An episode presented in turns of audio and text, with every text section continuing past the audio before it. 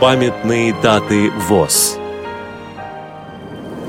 31 мая. 85 лет со дня рождения Михаила Михайловича Краснова, офтальмолога, основателя и первого директора научно-исследовательского института глазных болезней, академика Российской академии медицинских наук.